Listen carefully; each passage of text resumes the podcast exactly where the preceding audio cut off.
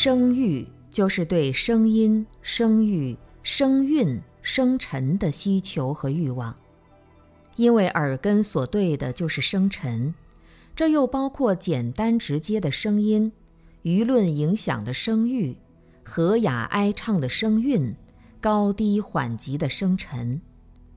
声尘作为生命组成的重要因素，而朝夕相伴，不可或缺。一生下来就伴随着哇哇的哭声而来，到最后还是听着身边那些人的哇哇哭声而去。为何歌？为何泣？苦笑无端名利利。村前锣鼓喧天地，人生红白都是戏。声音使人欢欣喜悦。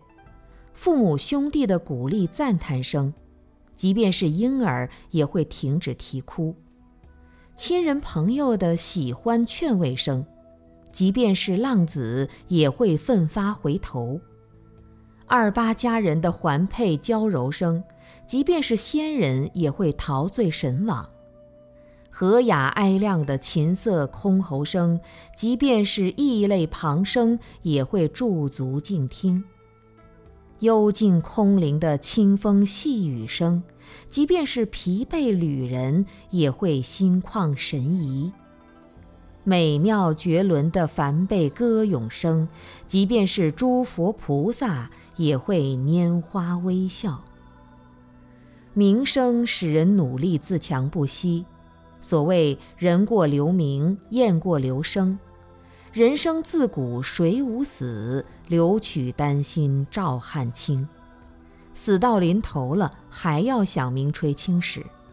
讲的宏伟博大一点，就是名扬四海；讲的认真负责一点，就是名正言顺；讲的敦厚实在一点，就是名实相符。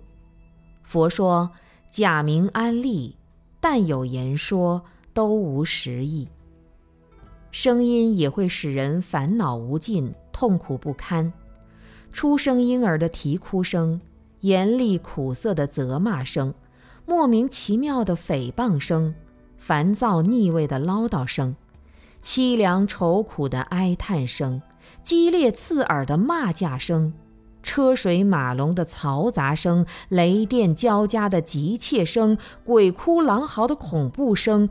哭爹喊娘的痛苦声，声名狼藉的绝路声，命若游丝的微弱声，盖棺定论的锣鼓声，种种苦痛，都可以通过声音来传播。所以，心随声转，易于散乱，如犬吠声，如狗逐快，最终都是虚惊一场，空费力。人生犹如空谷回音，渐传渐远，似真似幻。既然声音能使人快乐，也能使人难过，何不选择自己一种散布声音的方式呢？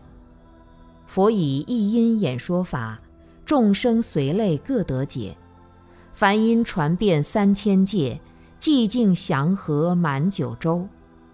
虽然随声逐快都是凡情迷执，但是我佛教导，第一要多闻多思。禅师说：“贫乎小玉原无事，只要檀郎认得声。”当年香严童子因为石头击竹闻声悟道，遂吟云：“一击忘所知，更不假羞耻。动容扬古道，不堕悄然机。”耳根圆通章说：“出于文处，入流妄所，能所双亡，即得见性。”